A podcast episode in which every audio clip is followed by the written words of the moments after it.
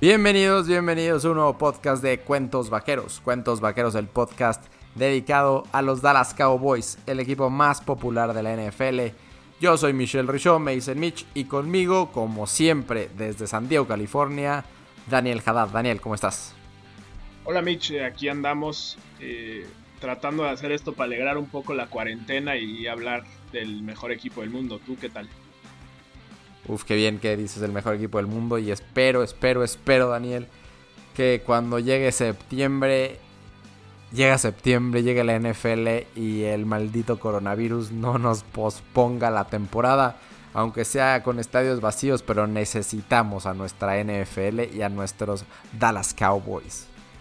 Sí, creo que en esta cuarentena nos, hemos dado cuenta de lo importante que son los deportes, ¿no? y estar en septiembre sin el deporte más importante sería complicado, entonces hay que ser optimistas. Muy, muy optimistas es lo que queremos ser. Este, y bueno, si hay un evento que el único evento deportivo que no se movió, digamos, de los grandes eventos deportivos en el, en el mundo, es el draft. No, la NFL se puso necia y a pesar de que recibió muchas críticas de cómo puede ser que se vaya a llevar a cabo el draft puntualmente el próximo jueves, eh, la primera ronda próximo jueves 23 de, abril, hoy estamos grabando justo el, jueves, más o menos a esta hora quizás los Dallas Cowboys estarán metiendo su primera selección, Daniel. Entonces, es este draft, este draft que queremos disfrutar, es el único evento en vivo. Yo le avisé a mi esposa, a mi hijo, a mi suegra, a todos los con los que estoy haciendo esta cuarentena, que el próximo jueves, por favor, me dejen en paz, que me he portado muy bien, que no he visto nada de deportes. Entonces, que por favor me dejen disfrutar de mi NFL Draft. Sí, es, es increíble el poder de convocatoria que tiene la NFL, ¿no? Eh, meses antes de, que empiece la temporada, toda la gente toda la gente habla de la NFL, aunque sea por el draft o el free agency o, demás, pero siempre está en nuestra mente. Además es, es un evento que particularmente me encanta. y Yo todos los años me, me, trato de juntar con mis amigos y cada quien con la camisa de nuestro equipo, abuchamos al, comisionado y demás. Entonces es, algo muy entretenido para nosotros. Sí, no, definitivamente es, es, un gran evento. A mí me fascina verlo. La primera ronda que se tarda en sus 10 minutos entre selección y selección, no importa. Y siempre con la expectativa de van a hacer los Cowboys algún movimiento, van a draftear para adelante, van a draftear para atrás, van a hacer algún trade por ahí. Este, la temporada pasada no tuvimos primera selección porque pues, la utilizamos en un gran wide receiver como lo es Amari Cooper, que afortunadamente creo que es una movida que sí le salió al front office del, equipo, a la familia Jones, creo que lo hicieron bien. Eh, y ahorita este año sí tenemos, sí tenemos eh, primera selección, es el lugar 17 y tenemos pues algunas, algunos huecos importantes que llenar en el equipo. Si no pueden escuchar en, episodios anteriores, hablamos sobre las, ahora que los huecos en defensa, en ofensiva. Y Daniel, ¿tú qué esperas para, para este draft específicamente? Hablemos estos primeros minutos sobre la primera selección. Bueno, eh, con todo lo que hemos escuchado de, nuestro coach Mike McCarthy y de, de, la familia Jones, creo que se van a inclinar para irse en la parte defensiva. Eh, creo que tenemos demasiados huecos por llenar, entonces eh, siento que van a tomar ese, ese rumbo, pero no, sé, eh, pues, ahora sí que, yo en lo personal lo veo muy complicado dejar pasar a, uno de los tres receptores de los que hablamos ya en episodios pasados. Si, si te llega a tocar en esa posición 17, ¿cómo, cómo dejarlo pasar? O, o si está ahí eh, uno de, estos centros que también ahora necesitamos, cómo dejarlo pasar. Entonces está, está bueno, ahora sí eh, está interesante qué puede hacer Dallas con esa selección. ¿Tú, ¿Tú qué opinas, Mitch? Mira, yo creo que eh, coincido, ¿no? Va, a ser un, un, draft en general muy enfocado a la parte defensiva. O sea, en general creo que de las siete de las siete selecciones que tiene programadas Dallas, quizás cinco sean de, del lado defensivo. Quizás al final la cae con más selecciones por por este por, por algún trade que pueda hacer. Se dice que a lo mejor de la posición 17 nos podemos mover a los lugares 20 y ahí por ahí agarrar una tercera selección adicional o una tercera ronda adicional. Pero sí yo creo que va a ser un, un draft muy defensivo. Y la primera ronda, pues sí, estoy de acuerdo. Salvo que alguno de estos tres wide receivers, Jerry Jody de, de Alabama, CeeDee Lamb de Oklahoma o Henry Rocks también de Alabama estén en la estén todavía disponibles, yo creo que nos vamos a ir por algún jugador defensivo. ¿Qué posición específicamente me gustaría? A mí creo que cornerback, o sea, el, esquinero, o un jugador de, de, la línea que pueda perseguir al quarterback. Esto lo digo muy a pesar de que Aldon Smith es un jugadorazo, o bueno, fue un jugadorazo hace unos años y firmó un contrato de un año con los Cowboys. Eh, el posible regreso de Randy Gregory y tener a, Lance, a, Tank Lawrence, ¿no? Entonces, a pesar de ello, creo que es necesario que Dallas tenga finalmente a un buen pass rusher que venga desde el draft, que no hemos drafteado uno bueno desde precisamente Tank Lawrence. Fallamos con Taco Charlton, entonces por ahí podría ser.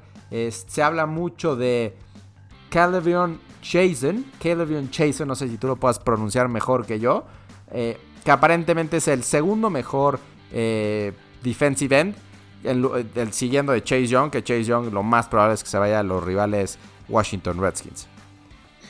Sí, creo que el, añadir una posición tan difícil de encontrar y tan cara en el mercado creo que siempre es buena opción. Eh, hablan maravillas de, Se me complica igual que a ti, de Chase entonces Digo, no, no creo que sería mala opción. Además, añadir algo y tener ese grupo con los que ya dijiste, Tank Lawrence, este, Crawford, Randy Gregory y Aldon Smith sería, bueno, algo que, toda defensiva querría. Eh, me inclino un poco más por el esquinero. Eh, creo que nuestro grupo de esquineros está, de esquineros está por debajo del promedio, entonces creo que sería una mejor opción buscar en un esquinero con esa primera selección que tenemos, eh, con la, del número 17. Y hay un jugador. Se habla muchísimo, Daniel, se habla muchísimo de este jugador de Florida, CJ Henderson. A lo mejor hace unos meses todavía no, no sonaba tanto en el draft, pero conforme han pasado las semanas, estos expertos lo están subiendo y subiendo en los rankings. Lo tienen casi todos como su segundo mejor eh, esquinero solamente detrás de Jeff Okuda, que seguramente será en el top 5. Entonces está CJ Henderson, que es un cornerback grande y que tiene en teoría el potencial para reemplazar a Byron Jones. A mí ese es el pick que me fascinaría. CJ Henderson, ese sería si está la opción que, yo eh, firmaría en la tarjeta. Otra vez, si es que no están uno de los tres wide receivers eh, que, que parece que son de otra dimensión, ¿no?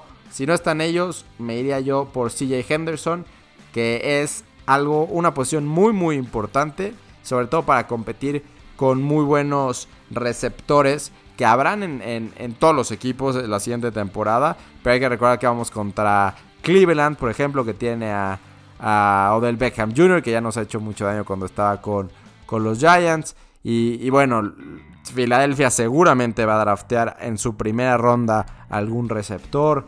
Eh, por ahí los Redskins no van a, en primera ronda, no, pero seguramente en, rondas subsecuentes también. Entonces creo que. Además, perdón que te interrumpa, pero además los Redskins, los Redskins seleccionaron a un, a un receptor el año pasado, a, McLaurin, que es, que es un jugadorazo, ¿no? Lo vimos, eh, lo bien que. En Fantasy lo vimos mucho. Sí, sí, correcto. Y, y pues bueno, ya en un segundo año más consolidado puede, puede jugar un mejor. Y estoy de acuerdo contigo, perdón que te interrumpa, pero sí, también me, gusta mucho la idea de, un esquinero, aunque yo en lo personal creo que hay más posibilidad de que haya un receptor que, que CJ Henderson cuando lleguemos a la posición 17. Es que yo por más que he visto mock drafts de los expertos en todas las plataformas, no veo que, nos llegue uno de esos wide receivers.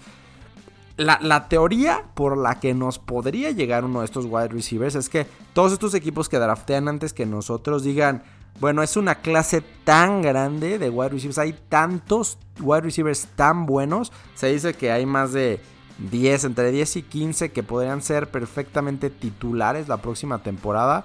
Entonces, al ser tan grande esta clase de, receptores, pues digan, bueno, me puedo esperar, a lo mejor no drafteo uno en, los primeros 15 selecciones que están antes de, dar las 16. Y, entonces nos pueda caer uno de estos tres grandísimos receptores. Ahora bien, la otra posición que, en, ofensiva, que es completamente el trademark de Dallas, reforzar, es la línea ofensiva. Bien lo mencionaste, Travis Frederick eh, se retiró. Entonces hay un centro, se llama César Ruiz, de la Universidad de, Michigan, que está rankeado como el mejor centro y, y tiene buena posibilidad de caer en primera ronda. Si Dallas se fuera por esta opción, a mí me gustaría que lo hiciera eh, haciendo un trade para atrás, yéndose a los 20 medios o 20 eh, tardíos, digamos. Pienso que César Ruiz podría seguir ahí. Y a la par, agarrar una segunda o una tercera ronda adicional para poder tener eh, pues, otro prospecto. Quizás un wide receiver en tercera, en tercera selección en lugar de la primera. Sí, hablando en general, en general de este draft, creo que va a ser, van a haber muchos cambios, muchos trades, porque los equipos no llegaron a tener toda la información de un jugador, ¿no? Entonces no se van a querer arriesgar a tomar un jugador sin tener toda su información. Entonces creo que van a haber muchos trades, eh, empezando por en, primera ronda. Y soy de la idea que también me gustaría que Dallas se, se digamos, echara para atrás en la primera ronda y acumular más picks. Y seleccionar a, César Ruiz creo que es una gran opción. Es, algo que Dallas ha hecho antes y, le funcionó, digamos, creando la mejor línea ofensiva en, en, mucho tiempo. Entonces creo que es una opción que le puede funcionar y que no me disgustaría en lo más mínimo que lo hiciera. De acuerdo. Daniel, para cerrar o darle carpetazo a la primera ronda, que creo que ya hablamos eh, bastante. Eh, la otra opción que veo viable, o sea, ya dijimos wide receiver, ya dijimos centro, ya dijimos esquinero, ya dijimos el pass rusher o el defensive end. La otra que podría ser es la posición de safety. Si agarramos a Jaja Clinton Dix en, la agencia libre. Eh, el mejor nombre de la NFL el mejor nombre de la NFL, como lo dices bien en Twitter. Eh, entonces, lo tenemos a él, pero la posibilidad es real de que Dallas agarre a un safety más en el draft. ¿Podría ser que lo agarre en primera ronda a un Xavier McKinney o a un Grant Delpit?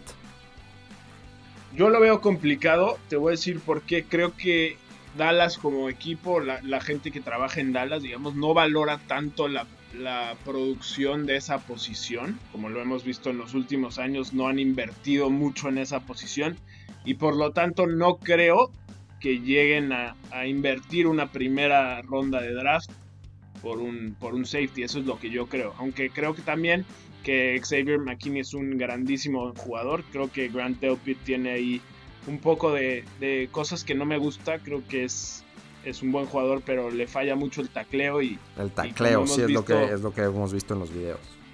Y como hemos visto en los últimos años, es algo que también le pasa a nuestra defensiva, entonces no queremos añadirle un, un jugador más que no pueda taclear bien. Entonces yo creo que Dallas no se va a inclinar eh, por, esa, por esa posición. No sé tú cómo lo veas. Pues sí, creo que creo que es uno de las de los wildcards, ¿no? O sea, no yo tampoco creo, yo creo que es prioritario el cornerback y prioritario eh, quizás la, línea, la línea defensiva y no tanto el safety. Creo que es necesario que agarremos safety, pero a lo mejor en una tercera, cuarta, quinta ronda para también cubrir eh, equipos especiales. Hay que recordar que tuvimos al peor equipo especial de toda la liga.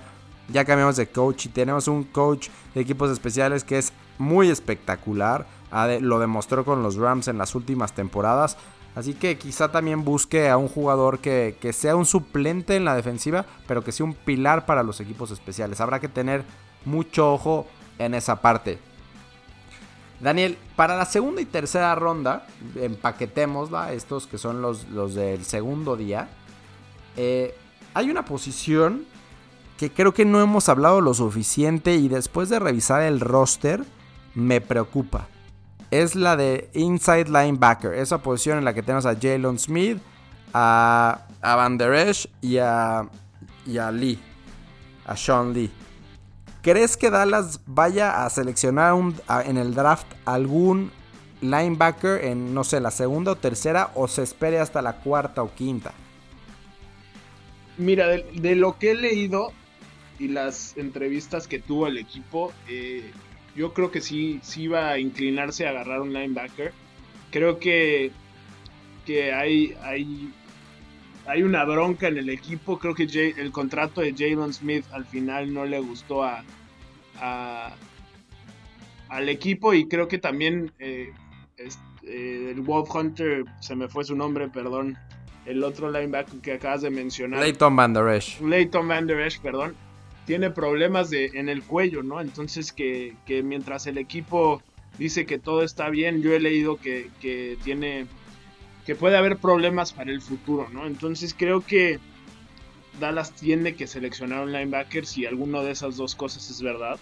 Si, si lo llega a seleccionar, creo que además nos va a estar afirmando estas teorías que tenemos. Y, pues sí, ¿no?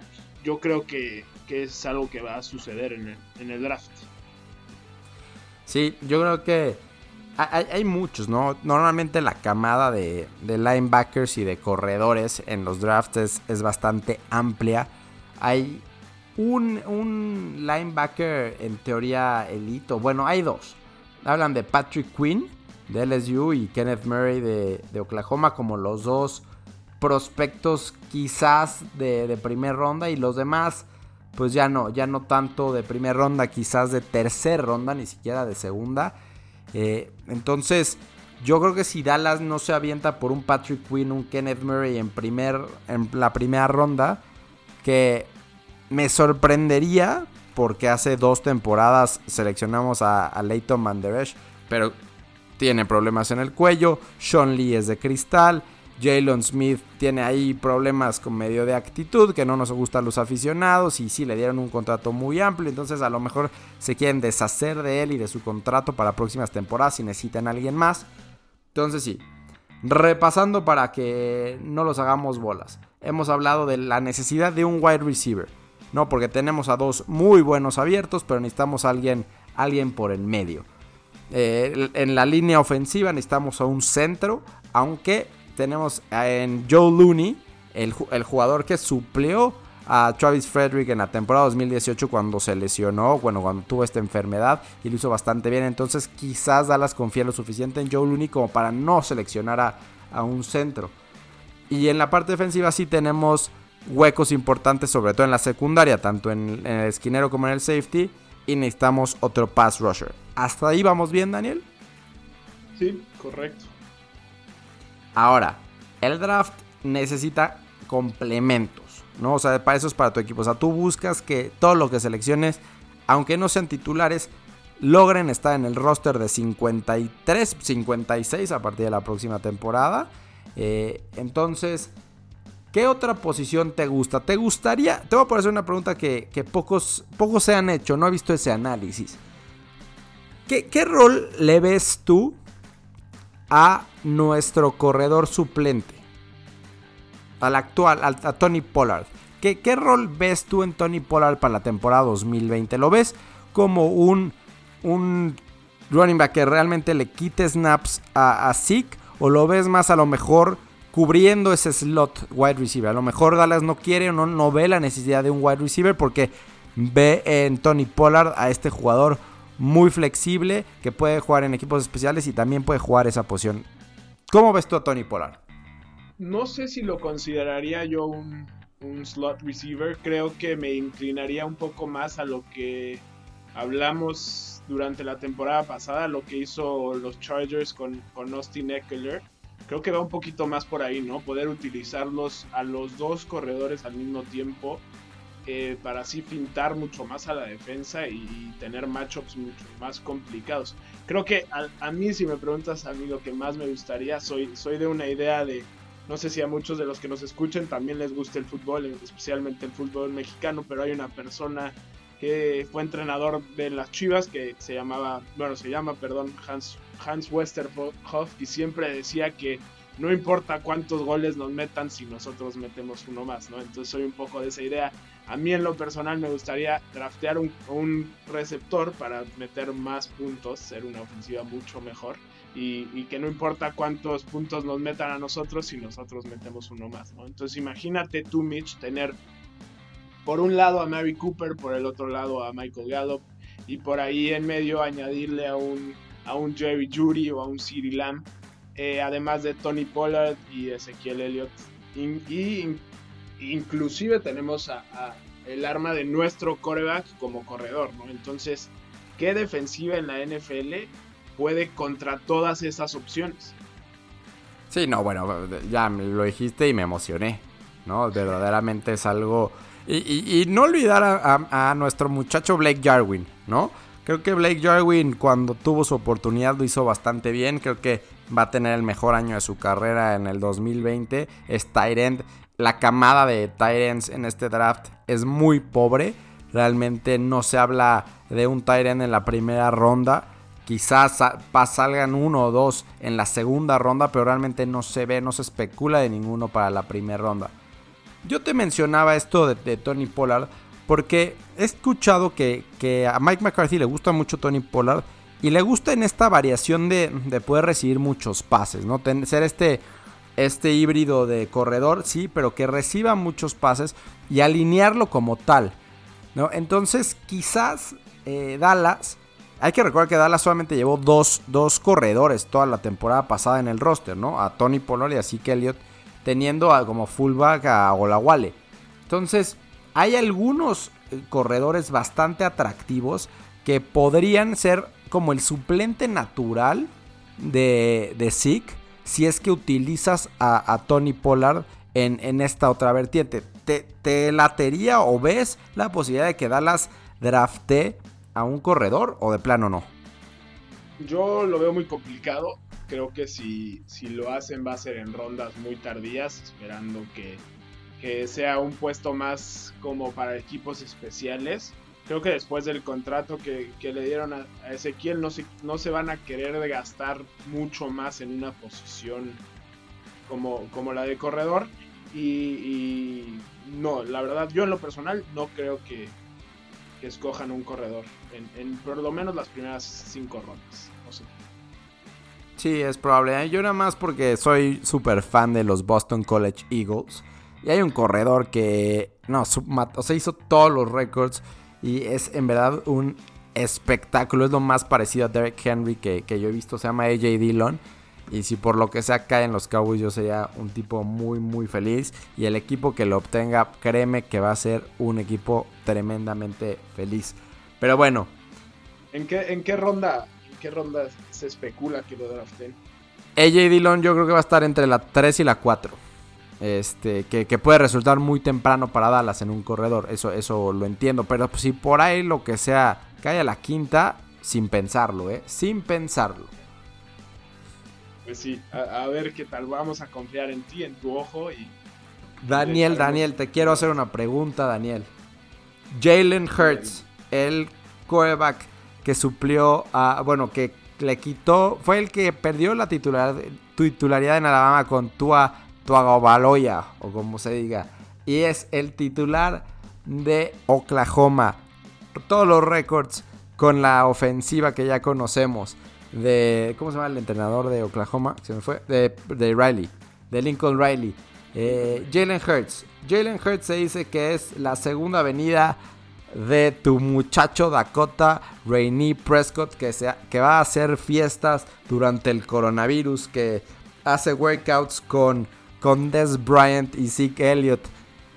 Dak Prescott que le ofrecieron mucho dinero y todavía no lo acepta. Dak Prescott que todavía no me convence como el líder que debería de ser en la franquicia más importante de todos los deportes.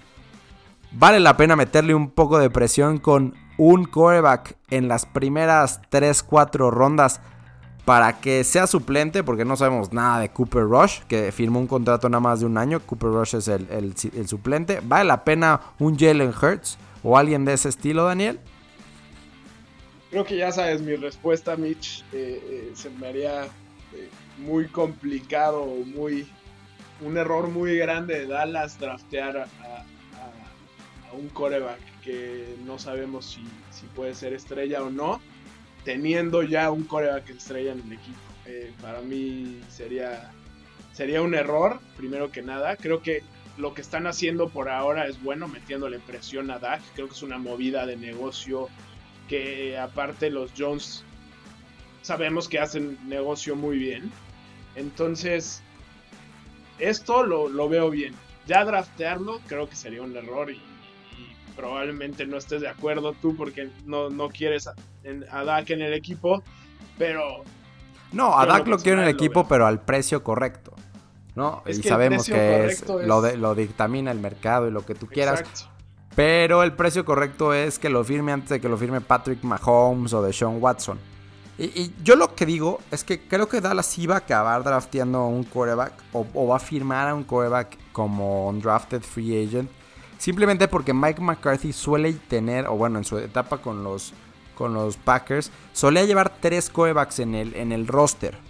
Entonces, al tener tres corebacks, ahorita sí tenemos tres corebacks, pero creo que hay que meterle presión a Cooper Rush y a Mike, no me acuerdo cómo se apellida nuestro tercer coreback, eh, para, para, pues para generar algo, ¿no? Y ver qué, podemos hacer por ahí, porque eh, siempre, desafortunadamente, y lo vemos con Tony Romo, estamos en una jugada de que se lesione el jugador más importante, ¿no? Y no sé si Cooper Rush es la respuesta en caso de que algo le pueda pasar a Dak Prescott. Pues también están ahí en el mercado James Winston y, Cam Newton. Tráiganme a mi Jameis, por favor. Tráiganme a mi Jameis por 15 millones y que se vaya a Dak a donde quiera. No, no, no, ni siquiera Dios, ¿qué pasó? No. Imagínate lo divertido que sería Amari Cooper, Michael Gallup con Jameis, Winston. Uf.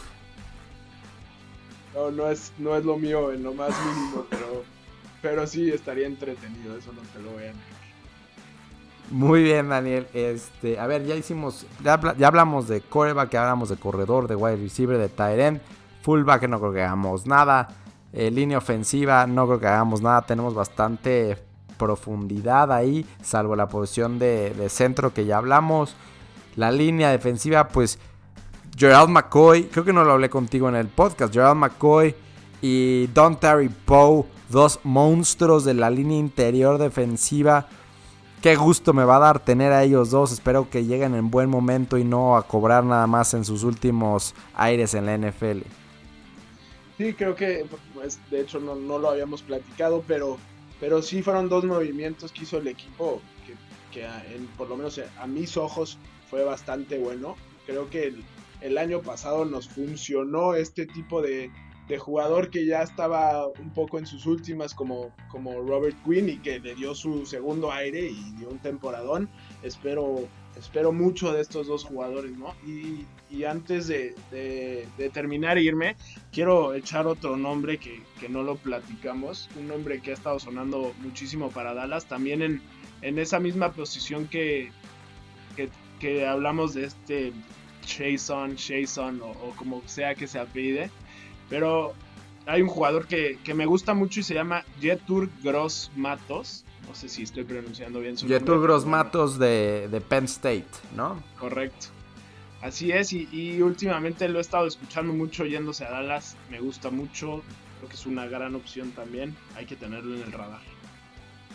Sí, al final de cuentas, lo que les invito es que visiten eh, una liga en deportesinc.com donde publicamos quiénes son los prospectos que parece que van a ir a Dallas en la primera ronda a partir de diferentes mock drafts.